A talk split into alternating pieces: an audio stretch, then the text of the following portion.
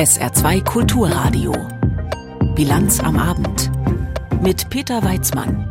Mitten in der Haushaltskrise gibt es vom Bundesrechnungshof deutliche Kritik an der Haushaltspolitik der Ampel. Gleich unser Thema. Außerdem geht es heute Abend um die Kritik am Landesamt für Soziales hier im Saarland und um den Streik bei der Bahn, denn der geht ja um 22 Uhr los. Schönen guten Abend. Die Ampelkoalition ringt weiter um den Haushalt für das kommende Jahr. Die SPD-Fraktion rechnet nun nicht mehr damit, dass der noch dieses Jahr also rechtzeitig verabschiedet werden kann. Politisch ist das brisant, praktisch nicht ganz so sehr. Denn anders als etwa in den USA droht in Deutschland bei einem fehlenden Haushalt kein Regierungsstillstand. Im Grundgesetz ist ausdrücklich eine vorläufige Haushaltsführung vorgesehen und die Bundesregierung kann nötige Ausgaben tätigen.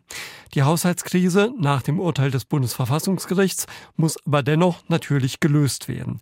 Die laufende Spardebatte wird heute untermalt von einem Bericht des Bundesrechnungshofs, der der Ampel überhaupt nicht gefallen kann. Sebastian Tittelbach.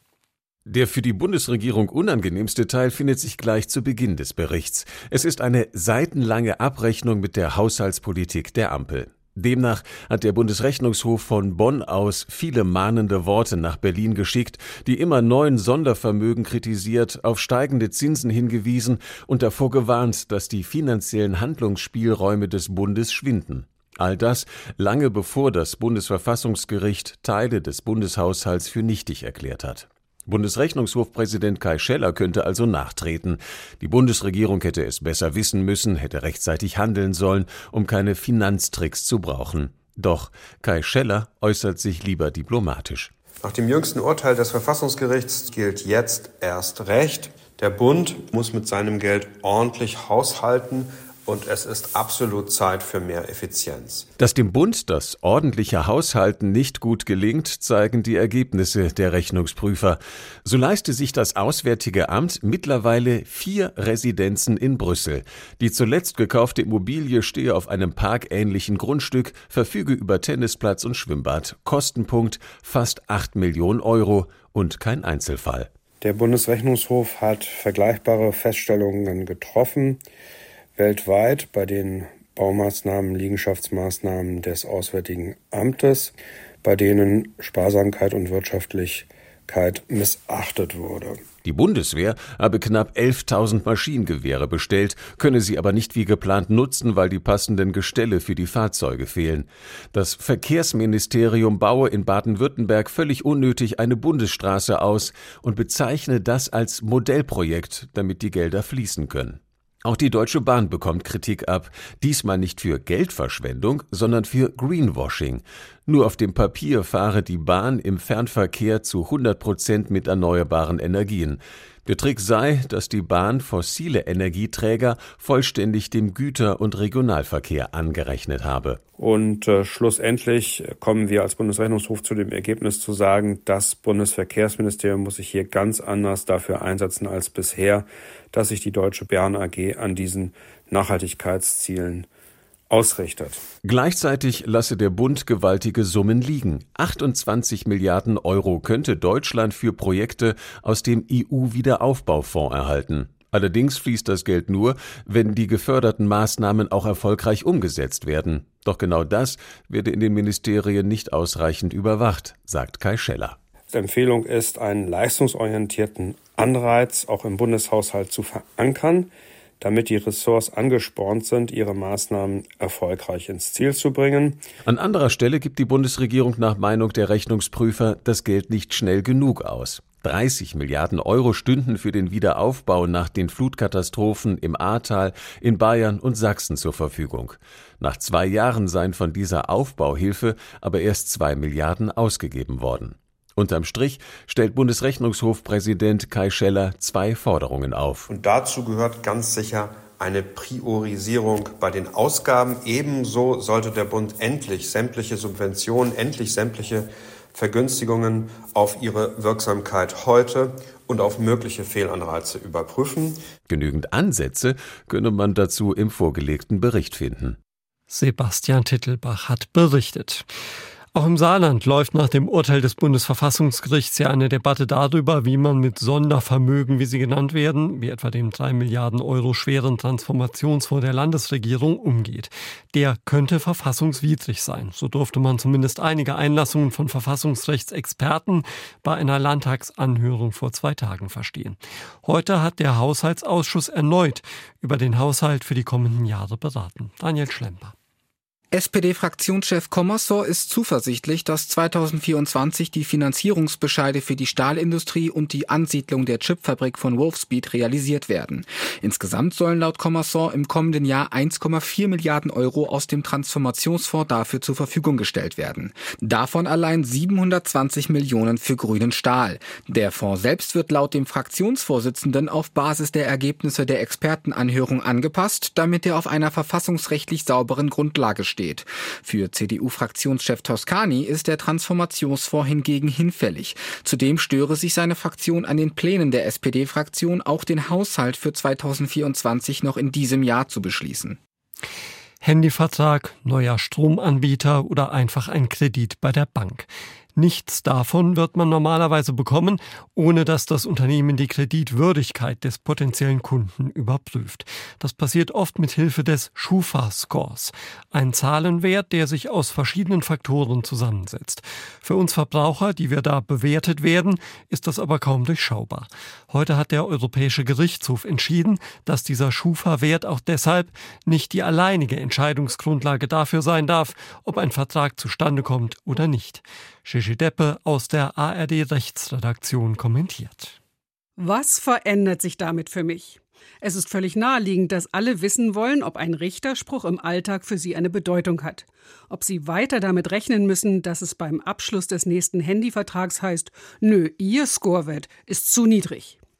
Tatsächlich läuft alles trotz der beiden Grundsatzurteile des EuGH zur Schufa erst einmal so weiter wie gehabt.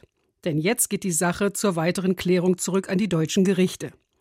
Trotzdem sind die beiden Urteile des obersten EU-Gerichts von großer Bedeutung. Denn zum ersten Mal sagt es, das automatisierte Sammeln von Daten über einzelne Personen und das Bewerten der Zahlungsfähigkeit, das Scoring, das ist grundsätzlich nicht in Ordnung. Denn solches Profiling kann diskriminieren. Wenn der Score etwa bei einem Kreditantrag ganz schematisch sagt, bei dir sind die und die Merkmale erfüllt, du kannst den Kredit nicht bekommen. In einem Zeitalter, in dem zunehmend mit künstlicher Intelligenz gearbeitet wird, ist die Gefahr groß, dass Menschen unter die Räder geraten, weil Maschinen sie falsch bewerten. Insofern ist der Richterspruch ein Fortschritt. Er erinnert daran, dass wir fair miteinander umgehen müssen, selbst wenn uns Maschinen die Arbeit erleichtern. Allerdings schränken die Richter in Luxemburg das Verbot selbst ein. Das Ganze sei erst dann ein Problem, wenn im Wesentlichen nur die maschinell erstellten Daten entscheiden. Wenn also ein neuer, besserer Stromvertrag allein deswegen verweigert wird, weil da eine falsche Nummer steht, nach dem Motto Score wird gelesen, Mensch unzuverlässig, Daumen nach unten. Und das ist ein großes Einfallstor. Es liegt nahe, dass alle Banken, Energielieferanten und Online-Dienste sagen werden, nein, natürlich ist bei uns nicht nur die bloße Zahl entscheidend. Und sie werden außerdem sagen, wir haben doch die Zustimmung des Kunden. Dann ist die automatisierte Datenverarbeitung nämlich doch zulässig. Kaum vorstellbar, dass jemand bei der Bank sitzt und sagt, ich gebe keine Zustimmung dafür, dass Sie Informationen bei der Schufa einholen. Denn dann hat sich das mit dem Kredit sowieso erledigt. Weiteres Einfallstor, dass es in Deutschland Sonderregeln für die Schufa geben darf. Die gibt es schon, die sind zwar jetzt nach den Hinweisen der europäischen Richter strenger auszulegen, aber damit kann das strikte Verbot von automatisierter Datenverarbeitung auch aufgeweicht werden. Das Urteil aus Luxemburg nützt den Kunden also erstmal nicht so viel. Aber nicht zu unterschätzen ist, die deutschen Gerichte, die jetzt die Sache zu Ende führen müssen, haben das Signal aus Europa sicher laut und deutlich gehört. Automatisierte Datenverarbeitung darf nicht diskriminieren. Bitte skeptisch sein, wenn wir zu Nummern degradiert werden sollen, damit die Wirtschaft gut funktioniert. Insofern werden die neuen Schufa-Grundsätze sicherlich in Zukunft viele deutsche Gerichtsentscheidungen prägen. Die Meinung von Gigi Depper aus der ARD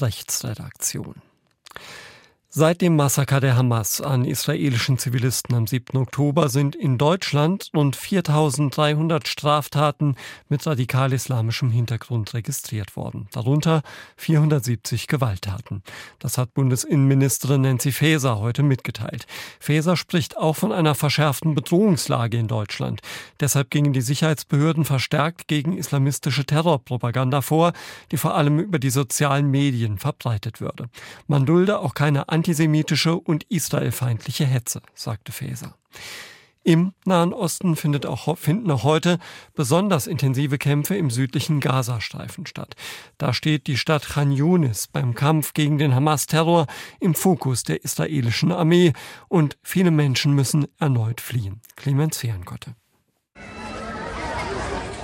Rafah im äußersten Süden des Gazastreifens. Derzeit wichtigster Fluchtort für zahllose Menschen, die dem Kampfgeschehen erneut auszuweichen versuchen.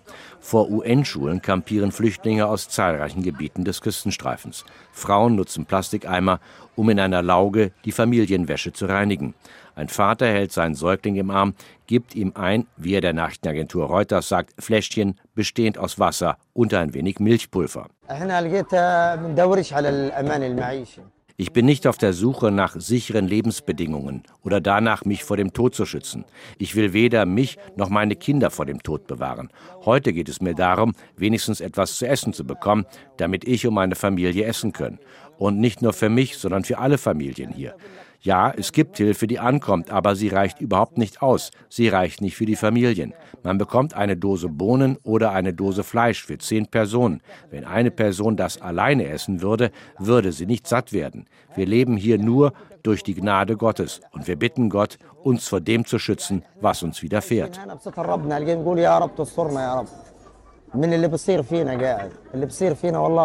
Das Welternährungsprogramm der Vereinten Nationen erklärte heute, die Menschen im Gazastreifen sehen sich einer, Zitat, noch nie dagewesenen humanitären Krise ausgesetzt.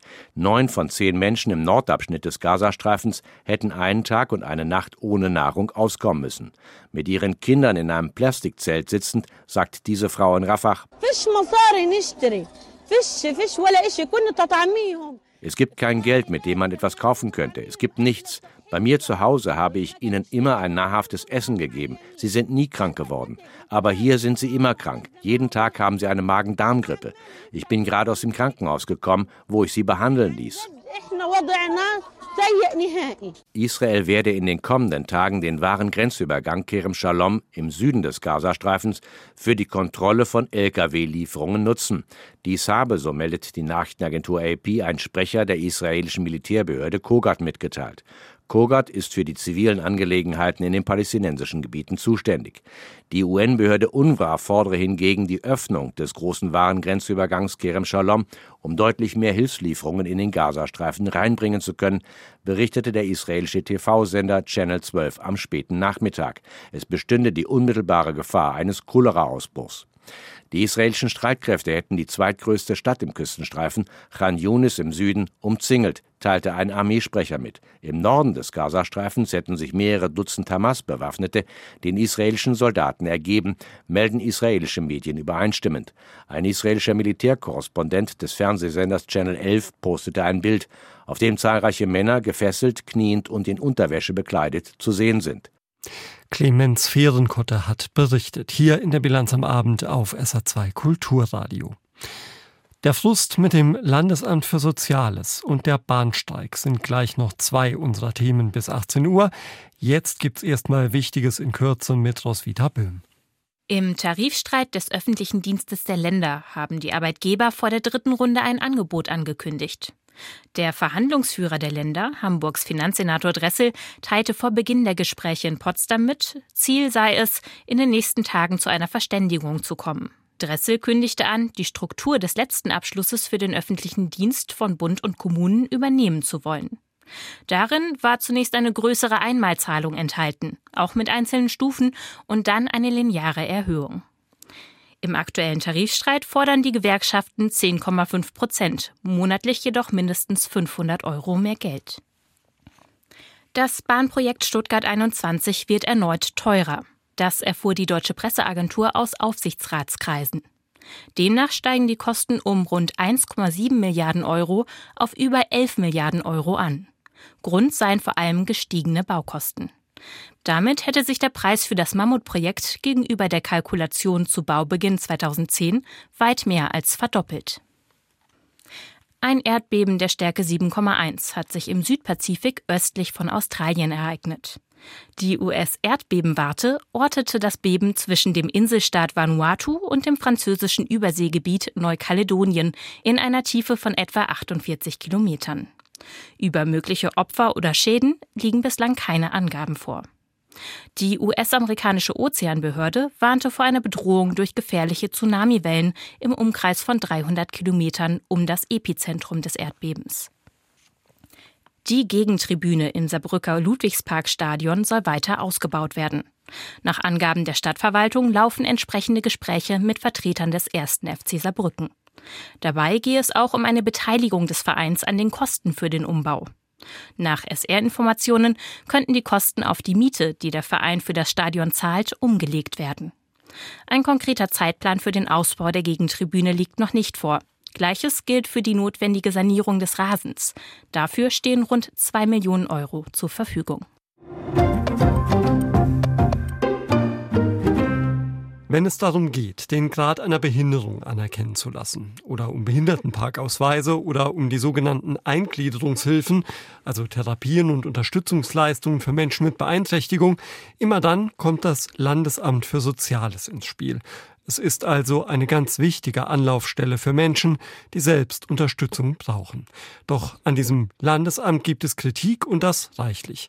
Caroline Uhl aus dem SR-Rechercheteam hat mit Betroffenen gesprochen, mit Verbänden, Behörden und mit dem Landesamt selbst. Ich habe sie eben gefragt, was da genau los ist. Insgesamt muss man sagen, es ist sehr, sehr viel Druck auf dem Kessel beim Thema Landesamt für Soziales. Und ein Hauptkritikpunkt der Betroffenen, das ist, dass die Bearbeitungszeiten bei Anträgen eben sehr, sehr lange sind.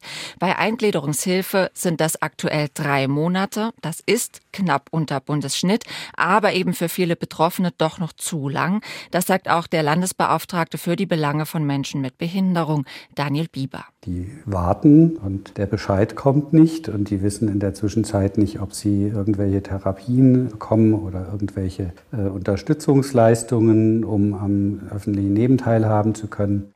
Kritik gibt es auch daran, dass das Amt seiner gesetzlichen Verpflichtung nicht genügend nachkommt, Betroffene zu beraten, bevor sie einen Antrag abgeben. Ja, und am Ende werden eben Entscheidungen des Landesamts für Soziales, die vor dem Sozialgericht landen, dann dort auch überdurchschnittlich häufig wieder kassiert. Wir haben ja heute Mittag schon mal über dieses Thema berichtet und das hat ja auch schon erste Reaktionen von Hörerinnen und Hörern gegeben. Was kommt da bei euch an? In den Zuschriften geht es dann auch relativ oft um die angesprochenen Bearbeitungszeiten oder es geht auch um Auseinandersetzungen einzelner, ganz unterschiedlicher Art natürlich, die sich aber zum Teil schon seit Jahren hinziehen. Ein Hörer wiederum, der hat sich auch gemeldet und hat mal eine Lanze für das Landesamt gebrochen. Er meinte, er habe einen Antrag gestellt und es sei bei ihm nur eine Frage von ein paar Tagen gewesen. Schon habe er seine Bewilligung gehabt. So kann es also auch gehen. Ja, immerhin. Wie reagiert denn die Politik auf diese ganze Problemlage? Ja, die SPD-Fraktion, Regierungspartei, sie verweist darauf, dass sich zuletzt schon einiges zum Besseren gewandt habe. Das Amt hat Personal aufgestockt, Abläufe wurden umstrukturiert. Das alles allerdings angestoßen auch schon unter einem von der CDU geführten Sozialministerium. Dass allerdings der jetzige Sozialminister Magnus Jung eben von der SPD dann doch noch mit deutlich mehr Wurf hier rangeht und Schwachstellen beim Landesamt abstellen will, das glaube ich persönlich schon. Das sehen auch andere so, die sich da noch deutlich enger mit der ganzen Thematik befassen. Die CDU, wie gesagt, hat ja lange selbst die Verantwortung für das Landesamt in der Hand. Heute teilt sie mit, dass sie eben gerade in den zuletzt geführten Haushaltsberatungen darauf verwiesen habe, dass es beim Landesamt Engpässe und Verzögerungen gibt. Und solche Missstände gehörten eben einfach abgeschafft. Ja, und die AfD, die teilt mit, dass es einfach nicht sein könne, dass Menschen, die Hilfe brauchten, die dann nicht bekommen und an der Bürokratie scheiterten. Wie in so vielen Bereichen ruhen auch hier die Hoffnungen jetzt auf der Digitalisierung, in dem Fall beim Landesamt auf der elektronischen Akte. Was kann die bringen? Ja, Akten im Computer und eben nicht mehr auf Papier sollen Abläufe beschleunigen, damit am Ende auch Wartezeiten verkürzen. Aber, und das ist ein sehr großes Aber, bis man von einem digitalen Landesamt für Soziales sprechen kann, da wagt im Moment niemand eine Prognose. Es sind 1,4 Vollzeitstellen in diesem großen Tanker von Behörde mit seinen rund 300 Mitarbeitern und doch sehr komplexen Aufgaben. Und dem stehen, wie gesagt, 1,4 Vollzeitstellen gegenüber. Der freie Markt an IT-Lern ist leer. Passende Software ist auch nicht ebenso am Markt verfügbar. Also das digitale Landesamt, das wird noch lange, lange auf sich warten lassen. Was können denn Betroffene in dieser Zeit tun, wenn die jetzt einen Antrag stellen müssen oder Schwierigkeiten mit dem Landesamt für Soziales haben und vor allem, wenn es schnell gehen muss? Es gibt die ergänzende unabhängige Teilhabeberatung, an die man sich wenden kann bei Fragen zur Rehabilitation oder Teilhabe. Oder es gibt auch Verbände wie der VDK, der ja für seine Mitglieder etwa auch Rechtsstreitigkeiten ausficht. Aber allgemein und gerade wenn man wartet, dann ist es einfach schwer. Denn dringende Fälle, so etwas kennt das Landesamt erstmal grundsätzlich nicht. Informationen von SR-Reporterin Caroline Uhl zu den Problemen beim Landesamt für Soziales. Da dauert manches wohl etwas länger. Etwas länger als den Hausärzten lieb gewesen ist, hat es nun auch gedauert, bis die telefonische Krankschreibung wieder eingeführt worden ist. Die hatte es ja mal während Corona gegeben, damit die Praxen nicht von Patienten samt ihren Viren überrannt werden. Nach der Pandemie war die telefonische Krankschreibung dann ausgelaufen, was sich etwa in der derzeitigen Erkältungs- und Corona-Welle wieder in vollen Arztpraxen niederschlägt. Seit heute reicht nun unter bestimmten Bedingungen wieder ein Anruf in der Praxis für die Krankschreibung. Leon Vucemilovic. Die Regelung gilt nur für leichte Krankheiten, bei denen der Arzt den Patienten nicht in der Praxis untersuchen muss. Neu ist aber, sie gilt für alle Krankheiten, nicht nur für Infektionskrankheiten. Obwohl es schwierig ist, per Telefon festzustellen, ob zum Beispiel jemand Schmerzen hat, befürchtet Monika Lelgemann, die sich federführend für den gemeinsamen Bundesausschuss mit dem Thema beschäftigt hat, keinen starken Missbrauch. Jede Regelung kann missbraucht werden, auch dann, wenn sie in die Praxis gehen. Wir würden unterstellen, dass die Patienten eine Krankschreibung einfordern, die sie eigentlich gar nicht brauchen. Ich denke, ein wesentlicher Schutz vor diesem Missbrauch ist schon, dass es in der Praxis bekannte Patientinnen und Patienten sein müssen. Für alle anderen gilt diese Regelung der telefonischen AU nicht. Das beruhigt die Bundesvereinigung der deutschen Arbeitgeberverbände nicht. Hauptgeschäftsführer Steffen Kampeter spricht von einer Fehlleistung der Gesundheitspolitik und fürchtet um den Betriebsfrieden in Unternehmen. Ganz gleichwertig zu einer normalen Krankschreibung ist die telefonische Krankschreibung am Ende aber sowieso nicht, denn sie gilt höchstens für fünf Tage. Über diesen Punkt war sich das Gremium bis zuletzt nicht einig gewesen. Am Ende haben sich diejenigen durchgesetzt, die gesagt haben, die Regel soll nur für leichte Krankheiten gelten, da sollte man nach fünf Tagen wieder fit sein oder zumindest zum Arzt kommen können. Denn die telefonische Krankschreibung sollte auf keinen Fall einen Arztbesuch ersetzen, betont das Bundesgesundheitsministerium. Minister Karl Lauterbach sieht die neue Regel als Entlastung für Patienten und Arztpraxen. Die allermeisten Praxen hätten auch sehnsüchtig darauf gewartet, sagt Monika Lelgemann vom gemeinsamen Bundesausschuss. Es gibt sicher einzelne Praxen, die sind skeptisch. Das macht aber ja nichts. Es wird keine Ärztin, kein Arzt dazu verpflichtet, eine telefonische Krankschreibung vorzunehmen. Es ist die hoheitliche Entscheidung der Behandelnden und die Patienten haben in diesem Sinne auch keinen Anspruch darauf. Sie geht aber davon aus, dass die meisten Praxen in Zukunft wieder telefonische Krankschreibungen anbieten, damit die Wartezimmer endlich wieder leerer werden. Seit heute kann man sich wieder telefonisch krank schreiben lassen, wenn man nicht schwer erkrankt ist. Wenn es einem wirklich schlecht geht, dann sollte man zum Arzt. Das ist während der Praxisöffnungszeiten schon nicht immer einfach und außerhalb der Öffnungszeiten noch viel schwieriger und das könnte bald noch schwieriger werden. Denn die Zahl der Bereitschaftsdienstpraxen im Saarland soll drastisch sinken. Nach Angaben der Kassenärztlichen Vereinigung soll es bis Ende nächsten Jahres statt bisher 13 nur noch sechs solcher Praxen im Saarland geben. Grund ist der grassierende Personalmangel. Thomas Rehlinger, der stellvertretende Vorsitzende der KV im Saarland, hat dem SR erklärt, wie die Notdienstversorgung künftig aussehen soll. Das wird so aussehen, dass wir planen, in jedem Landkreis eine Bereitschaftsdienstpraxis zur Verfügung zu stellen, die dann auch höchstwahrscheinlich stärker besetzt wird, wahrscheinlich dann jeweils mit zwei Ärztinnen oder Ärzten pro Schicht. Und es gibt dazu immer noch einen Fahrdienst, der soll mit einem Fahrer ausgestattet werden, weil auch da die Gebiete etwas größer werden und die Fahrstrecken etwas länger. Eine zusätzliche Planung ist, dass wir eine Videosprechstunde einrichten, um möglicherweise den Leuten schon am Telefon oder mit der Videosprechstunde helfen zu können, dass sie nicht in die Praxis fahren müssen. Und es sieht so aus, als würden diese Bereitschaftsdienstpraxen künftig an Kliniken angedockt werden, wie das heute ja manchmal schon der Fall ist.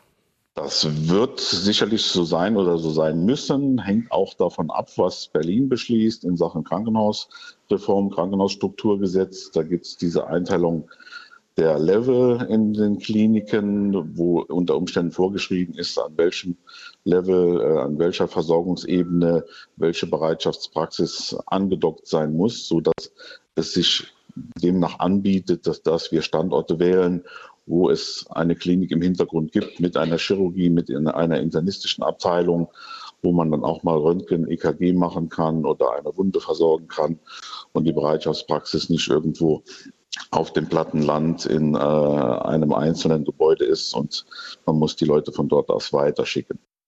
Sagt Thomas Rehlinger, der stellvertretende Vorsitzende der Kassenärzte im Saarland. Hier wird die Zahl der Bereitschaftspraxen für Notfälle bis Ende kommenden Jahres deutlich sinken. Noch vier Stunden, dann herrscht mal wieder weitgehend Ruhe auf Deutschlands Bahngleisen. Ab 22 Uhr heute Abend ruft die Gewerkschaft deutscher Lokomotivführer zu einem weiteren Bahnstreik auf. 24 Stunden soll der dauern dürfte mit allen Nachwirkungen also bis Samstag bei Reisenden zu Verdruss führen. Und das wird auch Pendler betreffen. Im Saarland wird beispielsweise der Regionalzug RE1 auf dem Streckenabschnitt zwischen Saarbrücken, Trier und Koblenz komplett ausfallen. Der RE11 entfällt zwischen Saarbrücken und Mannheim und auch bei den übrigen Verbindungen aus dem Saarland nach Trier, Vorbach oder Saargemünd sind kurzfristige Ausfälle möglich. Zum Bahnstreik jetzt weitere Informationen von Carsten Zumack. Fahrgäste müssen sich auf massive Einschränkungen auch vor und nach dem Streik einstellen, kündigte Bahnsprecher Achim Stausser morgen an. Wir werden wieder im Fernverkehr einen Notfahrplan anbieten, aber nur mit etwa 20 Prozent des üblichen Zugangebots. Deswegen empfehlen wir, die Reise möglichst zu verschieben. Wir werden am Freitag nicht alle Menschen mitnehmen können, die eigentlich an diesem nachfragestarken Tag fahren wollen. Wer also kann, möge vorher fahren oder die Fahrt verschieben auf einen Tag nach dem Streik. Im Regionalverkehr dürften die Auswirkungen unterschiedlich sein. So könnte beispielsweise Bayern nach dem Schneechaos der Vortage stärker betroffen sein als andere Bundesländer. Bahnpersonalvorstand Seiler bezeichnete den Streik kurz nach dem Wintereinbruch als Zitat verantwortungslos und egoistisch. Die GDL vermiese Millionen unbeteiligter Menschen das zweite Adventswochenende. Gewerkschaftschef Klaus Wieselski hingegen macht für die Eskalation des Tarifkonflikts den Bahnvorstand verantwortlich. Der Streik muss stattfinden, weil Herr Seiler allein am Tisch sitzt und so tut, als wären wir nicht verhandlungsbereit. Er belügt die Menschen. Er will nicht verhandeln über die Absenkung der Wochenarbeitszeit. Er lehnt ab, einen Tarifvertrag für Fahrdienstleiter abzuschließen. Alles Dinge, die uns zustehen. Und deswegen können wir keinen Kompromiss finden, weil er nicht verhandeln will. Die von der GDL geforderte Reduzierung der Wochenarbeitszeit von 38 auf 35 Stunden ist Hauptstreitpunkt in der aktuellen Tarifauseinandersetzung. Denn die Bahn lehnt dies strikt ab. Die Lokführergewerkschaft hat die Gespräche deshalb vor zwei Wochen für gescheitert erklärt und lässt ihre Mitglieder in einer Urabstimmung über unbefristete Arbeitskampfmaßnahmen entscheiden. Am 19. Dezember soll ausgezählt werden. Bis zum 7. Januar allerdings soll es keine weiteren Streiks geben, also auch nicht in der Weihnachtszeit, kündigte GDL-Chef Weselski heute an. Bahnpersonalvorstand Martin Seiler zeigt sich darüber erleichtert. Besser spät als nie. Wir begrüßen, dass die Lokführergewerkschaft mit dem Weihnachtsfrieden den Weg der Besinnung eingeschlagen hat. Eine gute Nachricht, vor allem für unsere Fahrgäste. Genau das haben wir bereits seit September vorgeschlagen. Vor dem Weihnachtsfrieden aber dürfte erstmal ein Großteil der Züge im Fern-, Regional- und Nahverkehr stillstehen. Der Warnstreik soll bis Freitagabend um 22 Uhr andauern. Fehlt uns noch der Blick auf das Wetter im Saarland. Am Abend ist es noch trocken, in der Nacht verdichten sich die Wolken und in der zweiten Nachthälfte kommt es stellenweise zu gefrierendem Regen, in höheren Lagen Schnee, Ansonsten Regen. Die Luft kühlt, kühlt ab auf 0 bis minus 3 Grad. Morgen am Freitag zunächst zeitweise noch Regen, zum Teil auch noch gefrierend oder sogar Schnee. Später öfter trocken, aber weiterhin meist Wolken verhangen. Höchstwerte morgen 3 bis 7 Grad. Das war die Bilanz mit Peter Weizmann. Tschüss.